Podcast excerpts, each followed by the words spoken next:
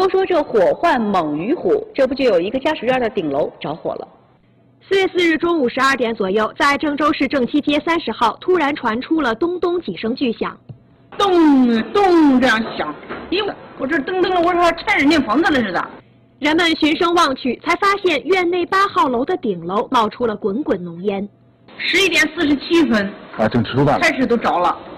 在接到报警后，金水消防经五路中队立即出动四辆消防车赶赴现场。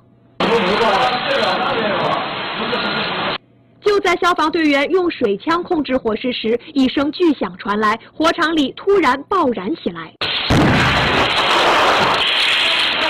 经过消防队员的紧张扑救，下午一点左右，火势终于被扑灭。着火的地方是六楼的天台，在天台的东北角还散落着没有燃尽的杂草。紧挨走廊的天台地面上原本放有装饰木板，现如今这些装饰木板已经被烧毁。而居民们听到的咚咚的爆炸声，则是被烧裂的玻璃所发出的。院里的居民说，这处位于六楼的房子是业主委托给中介公司出租的，每天因为承租需要来这。这里看房的人很多。一名协助消防队员进行灭火救援的巡防队员告诉记者，这场大火很有可能是看房的租客吸烟引燃的。他阳台他用那个木板，木板就是装饰了那种，为了让阳台看着好看。但是旁边还有干草，所以长时间没有人梳理了。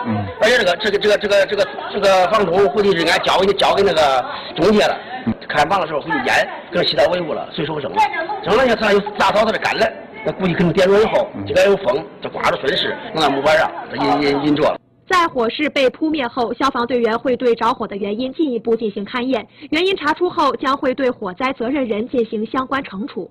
虽然在这场火灾中并没有造成人员的伤亡，但是还要提醒大家，火患猛于虎，预防需谨慎，在生活中一定要注意易燃物品的存放，并且注意自己的行为，避免造成伤人伤己的危险。